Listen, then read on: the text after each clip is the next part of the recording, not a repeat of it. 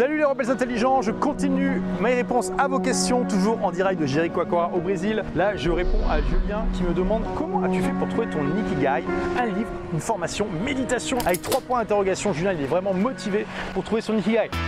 Je rappelle rapidement ce qu'est l'ikigai. C'est un concept japonais qu'on peut traduire par raison d'être et qui se trouve au carrefour de quatre choses. Vous avez trouvé votre ikigai quand vous faites quelque chose pour lequel vous êtes passionné, avec lequel vous gagnez de l'argent, dans lequel vous avez des compétences et qui est votre mission dans la vie. Aujourd'hui, j'ai trouvé mon ikigai, à savoir aider les entrepreneurs à créer, développer des entreprises qui soient au service de leur vie hein. et même pourquoi pas bâtir des empires tout en gardant un bon équilibre entre la vie personnelle et professionnelle. Parce que je pense les entrepreneurs sont des héros, qui apportent énormément de valeur à la société, mais qu'il y en a aussi beaucoup qui se sacrifient, qui travaillent 70 heures par semaine et qui euh, bah, sont euh, parfois profondément malheureux alors qu'ils apportent énormément de valeur. Et donc voilà, cet Ikigai, il est incroyable, il est magnifique, il me remplit de l'intérieur. Je ne l'ai pas trouvé comme ça euh, tout de suite. Ma toute première boîte que j'ai créée à 19 ans, après avoir quitté l'école à 18, hein, j'ai un bac moins 2 comme je le dis souvent, c'était une boîte d'informatique. Et l'informatique, c'était bien, mais c'était pas mon Ikigai. Parce que j'étais passionné par l'informatique, j'étais compétent dedans, c'était clairement un domaine qui permettait de gagner de l'argent. Mais est-ce que c'était ma mission de vie de faire en sorte que les gens aient de meilleurs ordinateurs? Pas vraiment.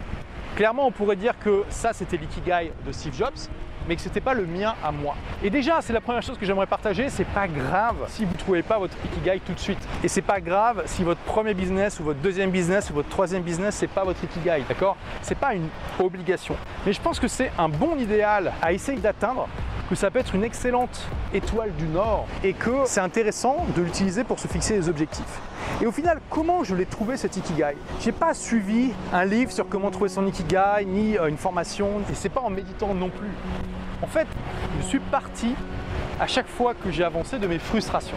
Quand j'ai décidé de quitter l'école à 18 ans et de créer ma boîte, je suis parti de ma frustration de je suis pas heureux dans le système scolaire et j'ai envie de rentrer dans la vie active. Alors attention, je dis que je suis parti de ma frustration, mais j'ai pas fait que ça, j'ai fait aussi des tests sur le terrain, je vais y revenir. Et quelle est la frustration qui m'a amené à créer ma deuxième entreprise, celle que j'ai aujourd'hui et qui me permet donc d'avoir cette ikigai?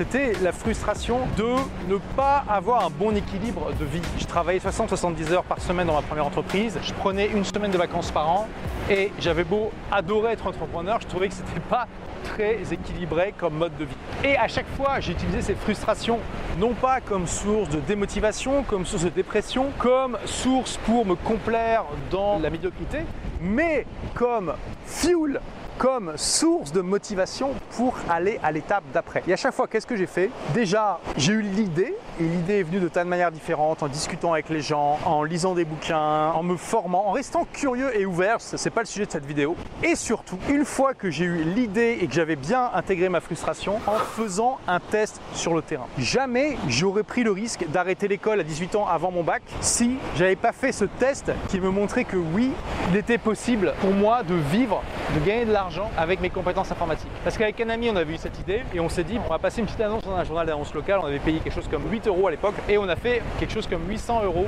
de euh, chiffre d'affaires en un mois. Donc c'était rentable. Et pareil, quand je me suis dit, ok, je vais avoir un business au service de ma vie sur le web, je me suis pas dit, ok, j'arrête ma boîte, euh, c'est bon, je vais lever un million d'euros et puis euh, tant pis pour les risques, soit je réussis, soit je meurs. Non, je me suis dit, ok, on va mettre en place une petite expérimentation, on va voir si ça fonctionne. Et c'est là que j'ai créé mes premiers blogs, TechnoSmart, Habituzen, qui n'ont pas fonctionné, mais aussi, au bout d'un moment, c'est là que j'ai créé mon troisième blog, qui était le blog qui m'a permis d'atteindre le succès sur le web et qui existe toujours aujourd'hui, des livres pour changer vie. Et c'est en faisant des livres pour changer de vie comme expérimentation que je me suis rendu compte que c'était mon ikigai d'aider les entrepreneurs. Et c'est ensuite, en moi-même me libérant grâce à l'entrepreneuriat fait de la bonne manière, en créant cette vie libre dont je rêvais, que j'ai réalisé que c'était aussi mon ikigai d'enseigner ça aux autres. Après, j'avais toujours ça au fond de moi. Moi, quand je découvre quelque chose qui marche, j'ai envie que tout le monde soit au courant. Je comprends pas comment les gens peuvent pas être au courant d'un truc qui fonctionne. Et quand je vois que c'est pas répandu, je prends vraiment mon bâton de pèlerin et je vais euh, prêcher la bonne parole, tu vois. Et là, c'était pareil en fait. Je me suis dit, mais c'est incroyable d'avoir une entreprise au service de sa vie. C'est ce que je veux enseigner. Et c'est en le faisant que je me suis rendu compte que c'était vraiment mon ikigai. Donc au final, comment je l'ai trouvé Pour résumer, partir d'une frustration, mais partir d'une frustration intelligemment. Faire une expérience simple, efficace, qui ne demande pas trop d'argent, qui ne va pas disrupter ta vie pour tester l'idée. Et puis explorer jusqu'à ce que tu trouves l'ikigai. C'est pas grave si tu le trouves pas immédiatement. Donc voilà comment j'ai atteint mon ikigai. J'espère que ça va t'aider pour trouver le tien. Mais encore une fois, ne te mets pas trop de pression. Un jour ou l'autre, ça va arriver. Même si ça n'arrive pas au moins, en allant vers l'ikigai, tu devrais te rapprocher du bonheur et de la raison d'être. Merci d'avoir écouté ce podcast. Si vous l'avez aimé, est-ce que je peux vous demander une petite faveur? Laissez un commentaire sur iTunes pour dire ce que vous appréciez dans le podcast tout simplement. Ça aidera d'autres rebelles intelligents comme vous à trouver le podcast et puis à être inspirés tous les jours ou presque par lui. Merci et à très vite pour de nouvelles aventures.